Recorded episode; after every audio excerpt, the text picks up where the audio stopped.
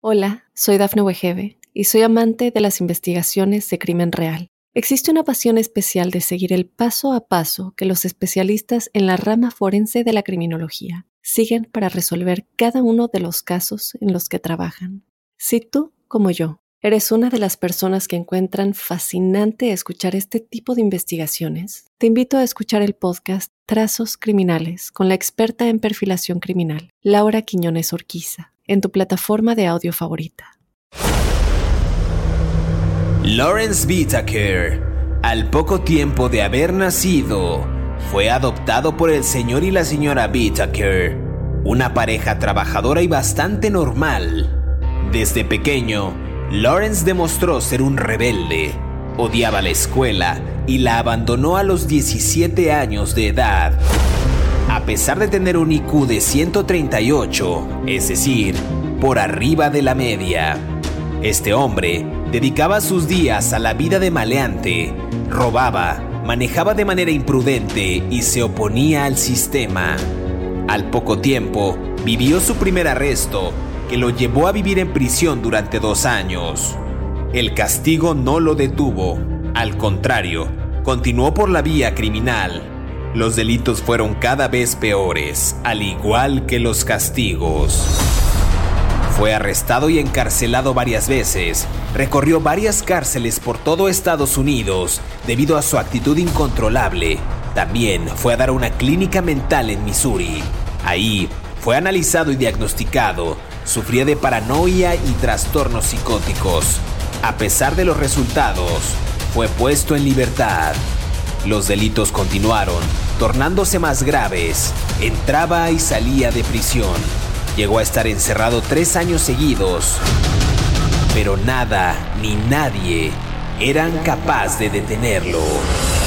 ¿Estás listo para conocer su historia? No tengas miedo, que ya empezó. Crímenes de terror. Bienvenidos a Crímenes de Terror. Si aún no te has suscrito al podcast, oprime el botón de seguir en la plataforma en la que nos estés escuchando, ya sea en Spotify, iHeartRadio, Amazon Music o Apple Podcast. Así podrás recibir cada sábado la notificación de un nuevo episodio de Crímenes de Terror. En esta ocasión, en el podcast, hablaremos de Lawrence B. Taker. Eh, al poco tiempo, es un asesino en serie que al poco tiempo de haber nacido fue adoptado por el señor y la señora B. Taker, una pareja trabajadora y bastante normal. Este sujeto desde pequeño demostró ser rebelde, como mi querido compañero David Orantes. Eh, odiaba la escuela y la abandonó a los 17 años de edad, a pesar de tener un IQ de 138, es decir, por arriba de la media. Este sujeto eh, dedicaba sus días eh, pues al, a ser malandro, robaba, manejaba de manera imprudente, se oponía al sistema y al poco tiempo vivió su primer arresto que lo llevó a vivir en prisión dos años. Un sujeto bastante interesante que también tenía por ahí un compinche de aventuras, eh, de, de tropelías, del cual también hablaremos el día de hoy, Roy Norris. Eh, y para entrar en detalle y comenzar a hablar de este asesino o estos asesinos en serie, quiero darle la más cordial bienvenida a mi colega David Orantes, quien semana a semana nos brinda detalles puntuales de estos asesinos en serie. ¿Qué tal David? ¿Cómo estás? Bien, andamos con Toño. Este... bueno, es que la gente no lo sabe, pero es que grabamos dos, dos, dos episodios de Crímenes de Terror hoy el mismo día, ¿no? El que oyeron la semana pasada y este, ¿no? Entonces, pues andamos con todo. Este, no nos vamos a volver a ver en un mes. Con Tokio. Andamos con Toño. Eh, bien, vamos a hablar de este señor. Es bueno porque igual así descansamos tantito eh, uno del otro. Así descansamos tantito el uno del otro, los, y del productor y, del ingeniero sonido también. Este, que se coma sus arepas en paz. Este, ¿en qué estaba yo? Ah, ya me acordé. El, bueno, sí, vamos a hablar de Lawrence Sigmund Bittaker, o Bittaker, como tú dices este, que te vamos a, te vamos a perdonar la pronunciación, ¿verdad? Este, el, el, un asesino en serie que, como tú bien dices, era un rebelde sin causa porque el mundo lo hizo así. Diría la canción, era un hombre inteligente, eh, de mirada simpaticona, ¿no? Hasta si lo quieres ver, así era como bonachón el tipo, ¿no?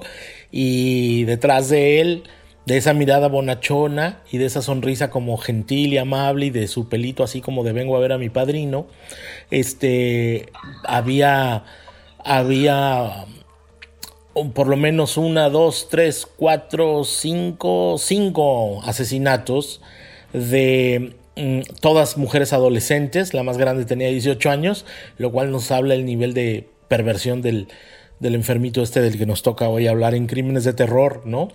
Eh, don Lawrence Sigmund Whittaker, que como ahora sí tú lo investigaste muy bien, ¿no? Beataker, no, Beat Taker, pero era para verme más, más mamón, dirían en México, pero bueno, ya. Eh. O sea, y lo tuyo es que nos cancelen el podcast, ¿verdad? Con diciendo palabrotas, ¿verdad? Pero bueno, está bien. Mira, la, juventud es un defecto que se quita con los años. Con el tiempo, exactamente. Eh, Lawrence Sigmund eh, y también Roy Norris, que yo viéndolo ahorita parece. El, otro asesino en serie tiene un parecido bastante, bastante Alex Sintek a este cantante mexicano. Pero bueno, eh, Lawrence Sigmund Whittaker nació el 27 de septiembre de 1940 en, Pittsburgh, en Pensilvania. en contrario a este sujeto, Roy Norris nació el 5 de febrero del 48 en Greeley, en Colorado, en Estados Unidos. Ambos eh, pareciera que cursaban la carrera delictiva de asesinos en serie. Ambos eran especializados en secuestrar y violar a mujeres. Y ambos, esto está interesante porque vamos a hablar de ello más adelante, ambos recibieron el apodo de los asesinos de la caja de herramientas. Está interesante el apodo, parece hasta nombre de grupo de rock de los ochentas. A ver, Lawrence Whitaker, eh, ya decía yo que al poco tiempo de haber nacido, fue adoptado por el señor y la señora Whittaker, eh, ya decía una pareja trabajadora, bastante normal, y demostró ser un rebelde sin causa. Abandonó la escuela a los 17 años, tenía un muy buen IQ, o sea, tenía un muy buen desarrollo y desempeño académico y un buen eh, pues, rendimiento mental al parecer, pero dedicó sus, días a esta vida de maleante. Eh, robaba, manejaba de manera imprudente, se oponía al sistema, eh, al poco tiempo ya decía que tuvo su primer arresto, que lo llevó a vivir en prisión dos años, pero estos castigos a él no lo detenían, no lo detuvieron y al contrario pues continuó por la vía y por la vida criminal. Eh, esto fue de una conducta imprudente por conducir, eh, posiblemente bajo el influjo del alcohol u otras sustancias. Eso pasó, pero después los delitos de este sujeto fueron peores, eh, al igual que los castigos. Fue encarcelado varias veces, recorrió inclusive varias cárceles por toda Norteamérica, eh, fue a dar inclusive una clínica mental en Missouri y ahí fue analizado y diagnosticado con dos, eh, pues digamos, enfermedades o padecimientos que me parecen interesantes. Este sujeto sufría de paranoia y de trastornos psicóticos.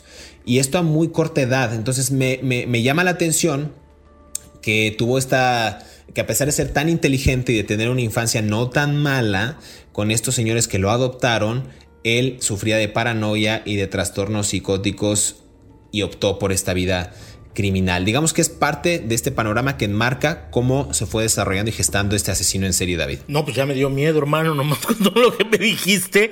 O sea, ya me dio miedo hablar de este señor, ¿verdad? Fíjate que hay algo que me llama la atención, este, eh, ya voy a tener pesadillas.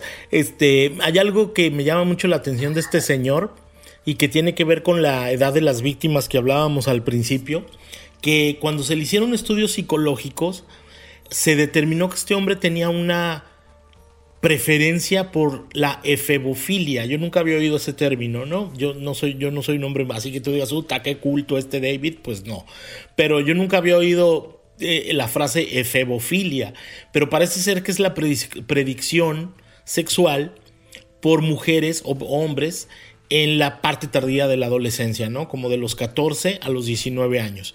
Y parece ser que es algo muy antiguo, que viene desde la Grecia antigua y que está referido incluso en muchas tradiciones orales de la antigüedad y que es una condición que algunas personas tienen, ¿no? No, no es un diagnóstico psiquiátrico, simplemente es una preferencia. Sin embargo, es una preferencia ilegal. No, desafortunadamente para los que les gustan esas cosas, o sea, te puedes ir a la cárcel por eso, ¿no? Eh, y, pero es muy interesante que, que todas las víctimas de este hombre eran entre 13 y 18 años, precisamente porque era el patrón de mujeres que les gustaba, ¿no? Eh, no sé cómo sean en otros países las leyes de consentimiento sexual, pero en los Estados Unidos, este, la, dependiendo del estado, la edad de consentimiento sexual varía de 16 a 18 años, ¿no? Eh, aunque, casi siempre en todos los lugares es, ilegal, ¿no? En todos, salvo lugares muy, muy liberales, pero en Texas no, es ilegal. Pero me llama la atención también que el señor era de Pensilvania y la primera vez que lo agarran fue en Luisiana. O sea que bajó por toda la, costa este de los Estados Unidos haciendo tropelías, ¿no? Este, haciendo desgarriates, como dirían en mi pueblo. es un caso muy, muy aterrador porque dejaron pocas víctimas, pero, pero marcaron una huella dentro de la historia criminal de los Estados Unidos. totalmente. Decíamos, eh, eh, decía yo que entraba y salía de prisión, y decías tú también que fue eh, capturado o aprendido en, en, otra ciudad, en otro estado. y a ver, yo quiero remarcar algo, o sea, a pesar de sus trastornos psicóticos, esta parte de la paranoia, el sujeto salía y entraba de la cárcel pero a ver, aquí ocurrió algo interesante de lo que hablaremos en el siguiente segmento. Eh, o Bitaker apuñaló al empleado de un supermercado y fue arrestado por intento de homicidio y sentenciado a prisión en California. Estamos hablando de otro estado. Este sujeto se desplazaba constantemente y ahí conoció en la prisión a Roy Norris, el otro compinche que digo yo que se parece a Alex Intec eh, en México, nacido en febrero de 1948, decíamos ya. Este sujeto tenía varias similitudes, Roy Norris con Whittaker, porque ambos, eh, me parece que igual entre los 16 y 17 años, abandonaron la escuela y en vez de dedicarse a la vida normal, entre paréntesis o entre comillas, eh, pues eh, optaron por irse al mundo de Lampa, al mundo de la delincuencia. interesante, interesante este, este caso. Eh, de, ambos sujetos. A diferencia de Whittaker, Roy Norris eh, decidió enlistarse a la Marina y llegó a servir cuatro años en Vietnam, aunque nunca vivió un combate, digamos. Y ahí fue cuando regresó a San Diego eh, y sacó a flote su lado oscuro, donde fue también aprendido y conoció, insisto, a Whittaker en prisión. Pero vamos a hacer una pausa y vamos a regresar aquí a Crímenes de Terror para ligar estos dos casos y ver cómo se conocen estos sujetos y pues al final del día reciben este apodo o este mote de los asesinos de la caja de herramientas que tanto perturbó eh, en Estados Unidos eh, a través de estos asesinatos. Regresamos.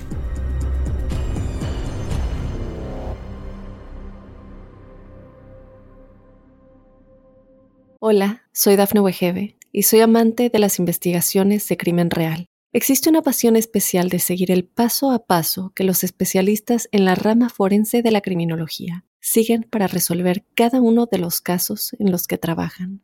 Si tú, como yo, eres una de las personas que encuentran fascinante escuchar este tipo de investigaciones, te invito a escuchar el podcast Trazos Criminales con la experta en perfilación criminal, Laura Quiñones Orquiza, en tu plataforma de audio favorita. Estos son 5 datos perturbadores de Lawrence Whitaker. Número 1. A partir de los 12 años, el pequeño Lawrence Whitaker sacó su lado más rebelde. Se negaba a ir al colegio, desobedecía a sus padres y dedicaba gran parte de su tiempo a cometer todo tipo de hurtos en tiendas del barrio.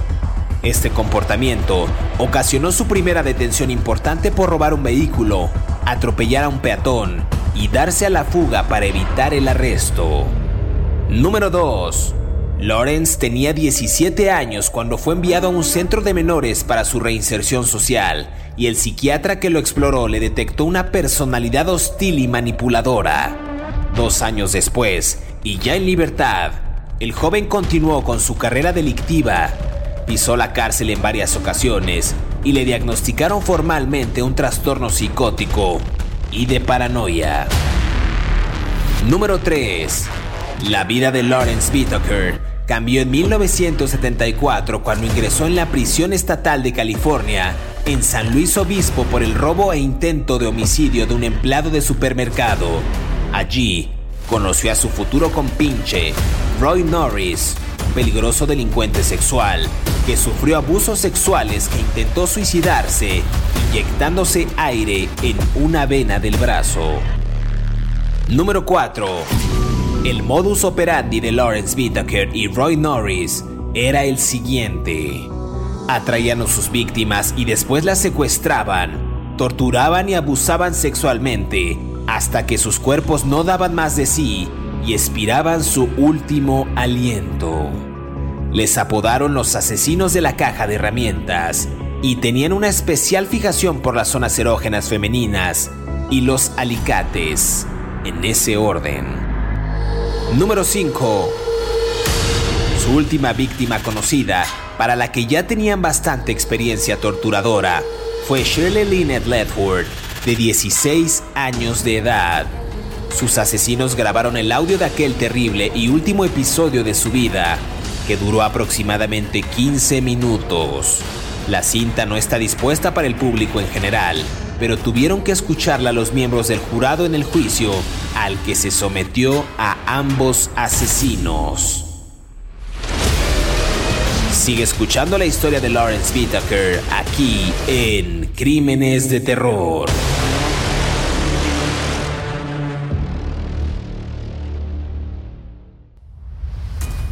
Regresamos a Crímenes de Terror, estamos conversando acerca de Lawrence Sigmund Whittaker, pero también de Roy Norris, estos sujetos que pues, fueron asesinos en serie especializados en secuestrar y violar mujeres y a los que se les atribuyó este mote de los asesinos de la caja de herramientas. Ya ligaba yo cómo se conocieron estos dos eh, pequeños desgraciados, eh, y Norris, en esta cárcel en California, luego de que Whittaker eh, pues, apuñalara a un empleado de supermercado y Roy Norris también empezara a sacar su a flote su lado oscuro después de que regresó eh, de, esta, de este combate en Vietnam, el inocente soldado, le decían en los medios de comunicación a este sujeto. ¿Cómo lo ves, David? Porque por ahí eh, pues, se juntan, pero se juntan para hacer el mal. Sí, a ver, ellos dos estuvieron recluidos en la cárcel de San Luis Obispo, en California, como tú bien dices, y por, por una cuestión de seguridad para el resto de los presos y para ellos mismos también a veces, los presos que tienen delitos sexuales están confinados en las mismas los mismos bunks, ¿no? Este, los bunks son como los dormitorios, ¿no? Eh, tú nunca has estado en una prisión en Estados Unidos, pero yo te, puedo contar. Son, la mayoría son um, largas um, zonas de como donde hay muchos dormitorios pequeñitos, donde hay dos literas y todos los uh, presos salen a comer a áreas comunes de tu mismo bunk. O sea, tú solamente comes con los que están en tu en todos los de drogas, todos los de pandillas, todos los de esto, todos los de esto. Y los presos de delitos sexuales por lo general están todos ellos juntos. No, eh, esto tiene que ver con una lógica para como te decía de protección de ellos mismos y proteger a otros presos, ¿no? Porque pueden violarlos. Bueno, Lawrence Whitaker o Whitaker, como dices tú, y, Roy Norris se conocieron en esta prisión de San Luis Obispo, que es una cárcel casi bucólica que está en las montañas, entre rodeada de bosquecitos. Eh, empezaron a platicar de sus preferencias sexuales como criminales. Yo quiero imaginarme que una conversación entre dos delincuentes sexuales en la cárcel, pues no es como la que tú y yo tendríamos o, bueno, tú y yo no, pero como la que yo y mi hermano tendríamos, o yo y un amigo tendríamos viendo muchachas en, eh, de, no sé, ¿no? O, viendo muchachos, ¿no? Cada quien. Yo creo que las conversaciones de los presos de, por delitos sexuales, pues son algo subiditas de tono, ¿no?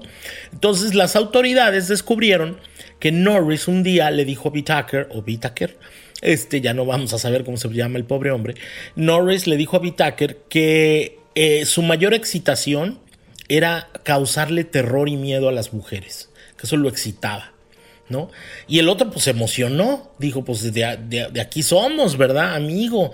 Y B. Tucker le dijo, le, reveló que él si violaba a una mujer preferiría matarla para este, eh, evitar problemas legales después y dejar a nadie no dejar testigos.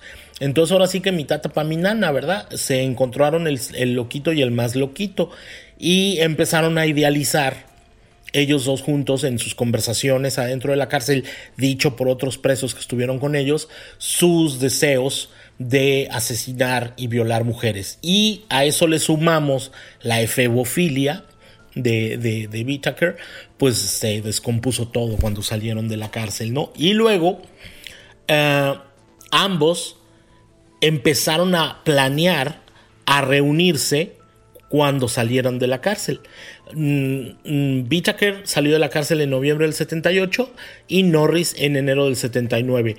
Un mes después de que salió, acuérdate, enero del 79, ya estaban violando mujeres, los dos juntos.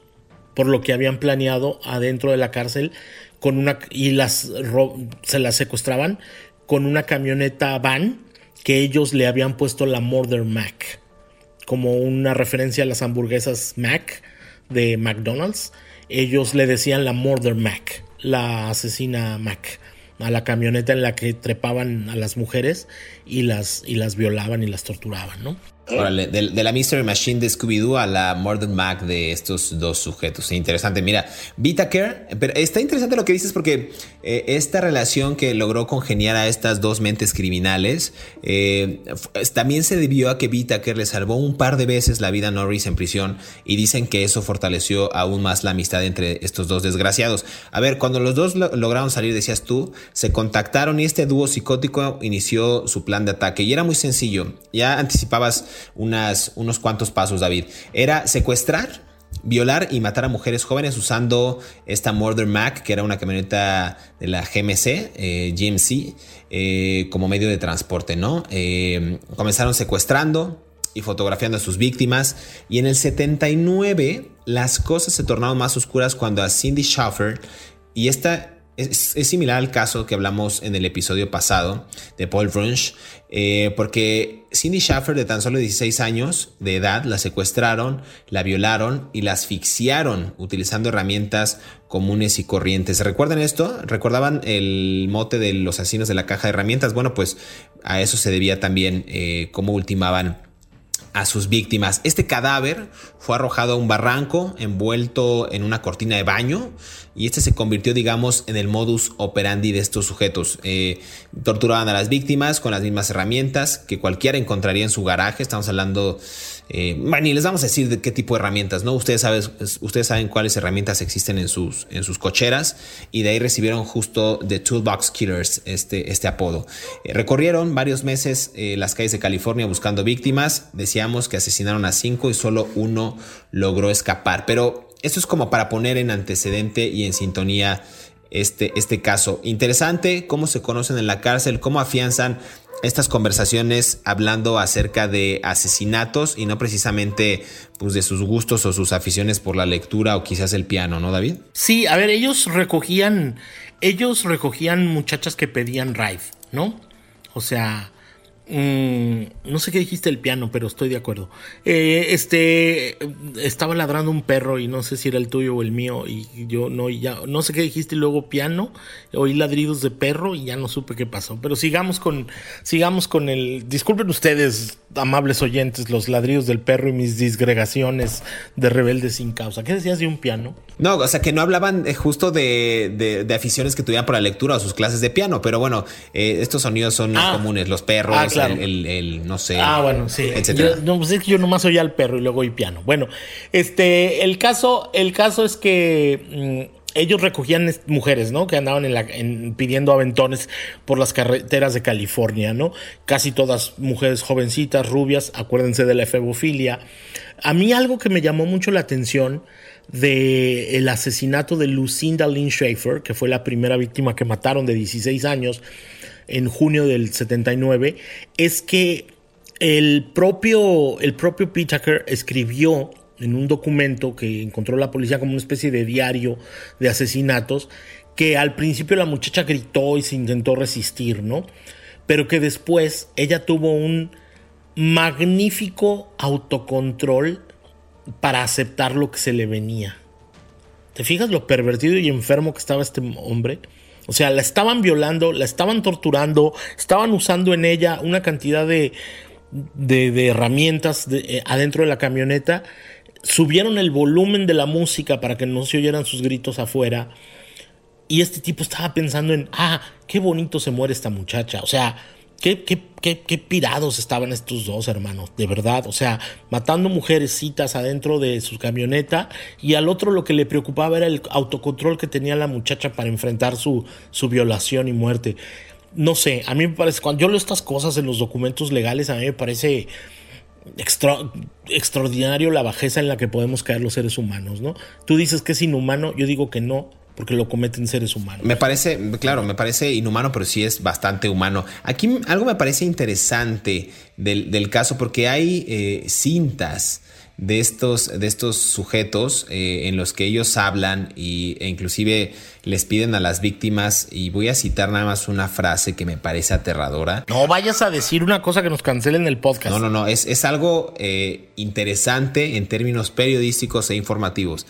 Ellos decían, haz ruido niña, adelante, grita o te haré gritar. Ellos, decía eh, a, a, una de las víctimas, ¿no? O sea, era esta clase de sadismo que bien comentabas, este sadismo sexual del que también hablamos en el episodio pasado, eh, que está muy bueno por cierto, cómo ellos con tal de satisfacer ese deseo sexual someten a la víctima y le hacen a través de estos sonidos, de estas, de estas frases pues de bofetadas, de golpes, de martillazos, de apuñalamientos, cómo logran que los gritos, bueno, mezclado con gritos y llantos desgarradores de las víctimas, eh, pues tengan esta, esta, clase de satisfacción y perversión eh, sexual. Pero bueno, vamos a, vamos a ir a una segunda pausa aquí en Crímenes de Terror para seguir conversando acerca de estos dos sujetos, quienes fueron apodados los asesinos de la caja de herramientas. No se despegue, está muy bueno este episodio.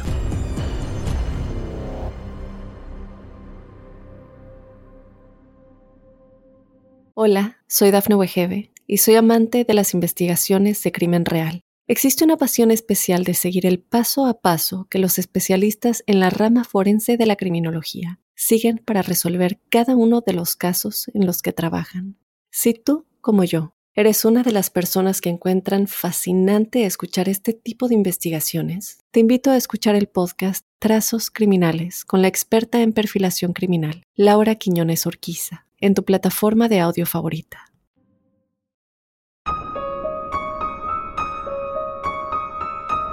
A una de sus víctimas. Luego de violarla en repetidas ocasiones, Whittaker le introdujo un picahielo en el oído por ambos lados. Lo hizo con tanta fuerza que se rompió el mango. La muchacha, Andrea Joy Hall, de 18 años, rogó por su vida mientras le tomaban fotos en esos momentos de terror. Como aún seguía viva, la estrangularon y arrojaron su cuerpo a un acantilado. Las demás víctimas sufrieron un destino similar. Fueron apuñaladas en sus senos con un picayelos, golpeadas con un martillo, torturadas con pinzas en todo su cuerpo, apaleadas a mazazos y finalmente estranguladas manualmente o con una percha de alambre. Sigue escuchando la historia de Lawrence Whitaker aquí en Crímenes de Terror. Regresamos a Crímenes de Terror. Estamos conversando acerca de Lawrence Sigmund Whittaker y Roy Norris. Espero haberlo pronunciado bien, eh, mi querido David Orantes. Eh, dos asesinos en serie, eh, pues bastante interesantes. lograron afianzar una amistad, podemos decirlo así, en la prisión. Tras haber cometido cada uno y de manera independiente sus crímenes, ambos abandonaron la escuela. Uno de ellos, Norris, eh, estuvo en combate unos cuantos años en Vietnam, no precisamente en temas eh, pues, violentos, pero sí estuvo al servicio más bien en esta, en esta guerra. Y al final, pues eh, a través de este método particular de, un, de una camioneta, de la Murder Mac, asesinar a personas en aquellos años con destornilladores, martillos, llaves inglesas, picahielos, pinzas, para ultimar a víctimas eh, después de violarlas. Sí, bueno, de hecho ellos reconocen, ¿no? En uno de los interrogatorios que les hacen las autoridades en California, eh, los dos le dicen a, los... es que a mí yo te digo, yo no entiendo a veces a la gente, pero bueno, los, um, los dos reconocen que secuestraban, violaban y mataban a las adolescentes por diversión eh, que, y que las estaban liberando, ¿no? Una, una sarta de tonterías. Además hay grabaciones, como tú bien dices. Eh, es un caso donde estos dos, mm, estos dos hombres tenían por alguna razón la obsesión de, del audio, ¿no? Del sonido. Yo sé que hay personas que obtienen placer sexual cuando, cuando otras personas les hablan con palabras, ¿no? Subidas de tono o, no, ¿no? Hay de todo tipo, ¿no? Desde que le gusta que le digan corazoncito hasta que le digan cosas más feas, ¿no? Y es legítimo, ¿no? Pero estos tipos se excitaban, este provocándoles a las víctimas un miedo que las hacía gritar, que las hacía pedir ayuda y eso los excitaba a ellos y eso se lo dicen ellos a los a los investigadores. Ahora, el, Norris, el Roy Norris, muy listo, muy listo no era. Todo lo, listo que era el Lawrence Whitaker era, eran como la luz y la noche, porque el tarado de Roy Norris fue y le contó todo a uno que había estado con él en la cárcel. ¿no? Gracias a eso los detuvieron, porque el otro andaba presumiendo sus, este, sus crímenes con un conocido de él que había estado con él en la cárcel que se llamaba Jimmy Dalton y los cuerpos de las mujeres empiezan a ser descubiertos y este Dalton, a ver, cuando tú estás en la cárcel hay unos teléfonos que dicen, si usted conoce un crimen o sabe de un crimen, mm, llame a este número. Esos teléfonos te conectan directamente con los fiscales. Entonces tú, en las cárceles, la información se convierte como en una moneda de cambio. Entonces, tú, por supuesto, en el momento en que agarres ese teléfono, te tienes que cuidar la espalda, ¿verdad?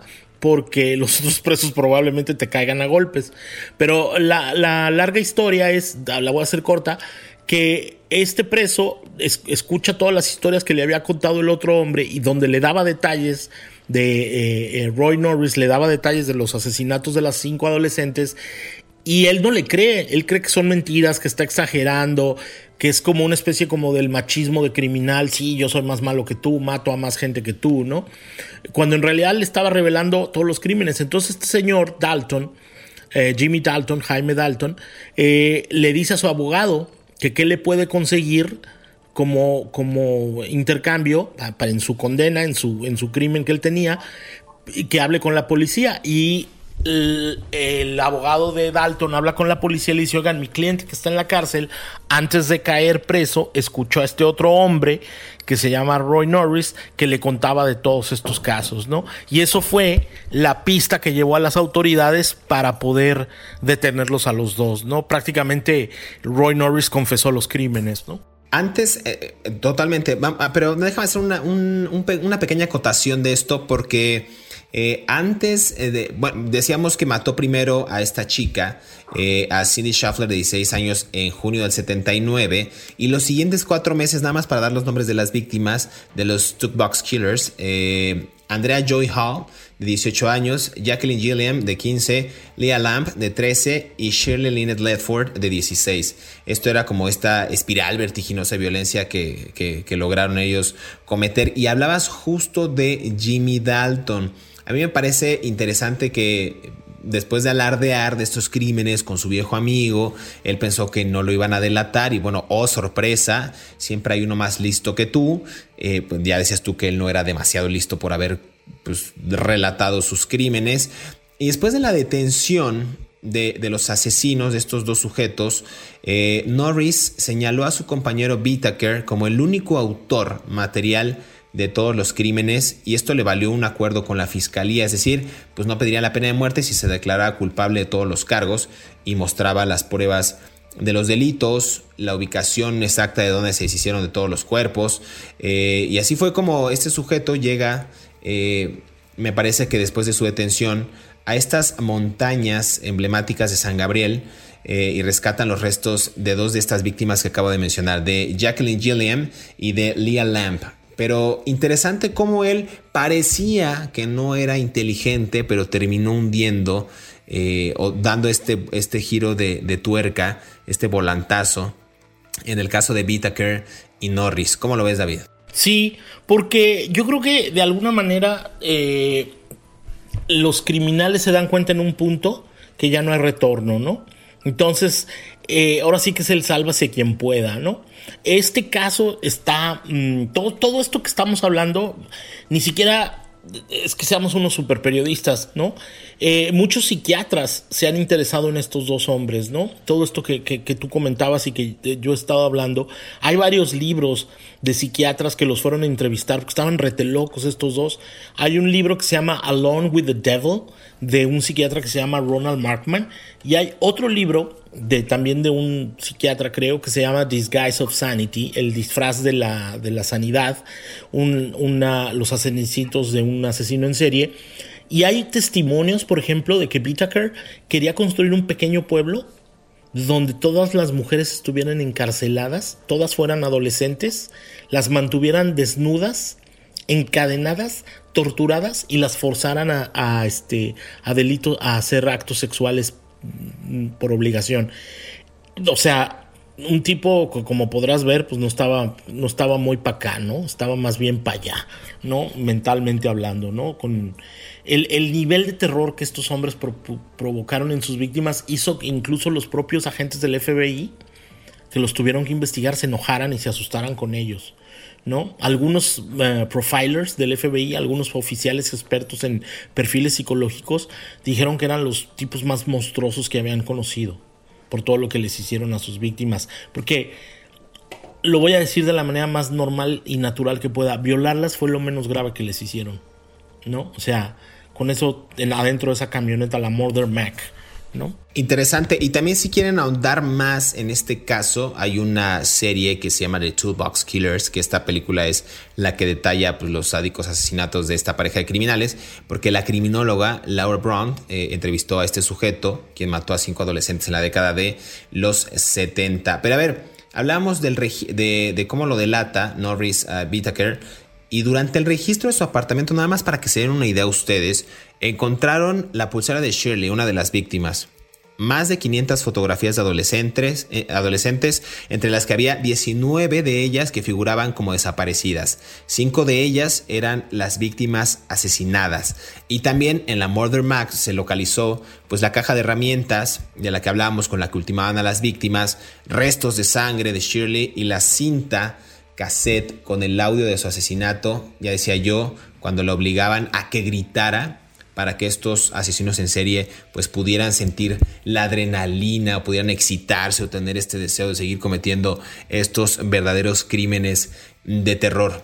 David, se nos está acabando el tiempo, pero eh, pues me gustaría saber cómo terminó este caso. Eh, este sujeto, por ahí fotos de la criminóloga, la que mencionaba Laura Brown, entrevistando a Whittaker desde prisión. El sujeto, pues ya prácticamente un viejito, eh, que no se ve nada, nada agresivo. Como decías tú al principio, se ve afable, se ve buena gente, se ve buena ondita, aunque la praxis, pues fue un hijo de la tiznada, ¿no? Sí, eh, pues se murieron, ¿no? Los dos se murieron. Eh, eh se murió en diciembre del 2019, hace dos años, y Roy Norris se murió en febrero del 2020, ¿no?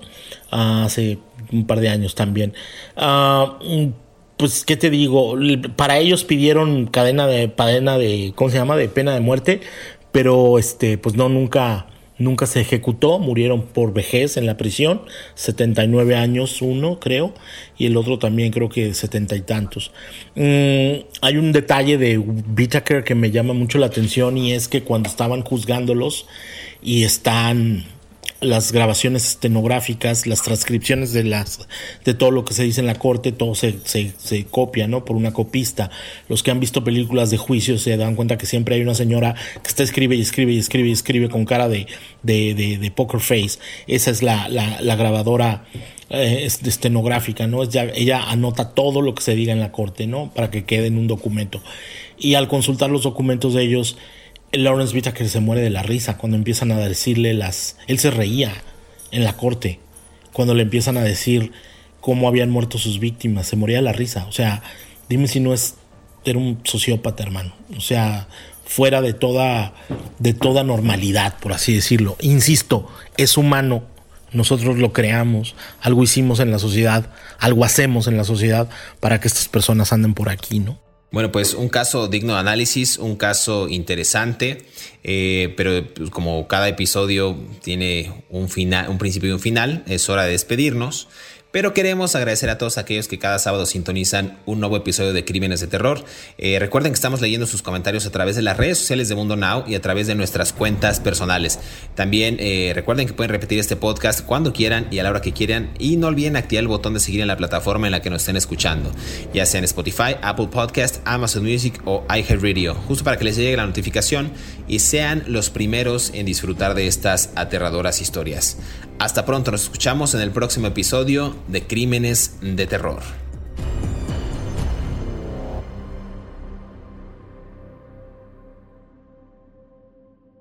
Hola, soy Dafne Wegebe y soy amante de las investigaciones de crimen real. Existe una pasión especial de seguir el paso a paso que los especialistas en la rama forense de la criminología siguen para resolver cada uno de los casos en los que trabajan.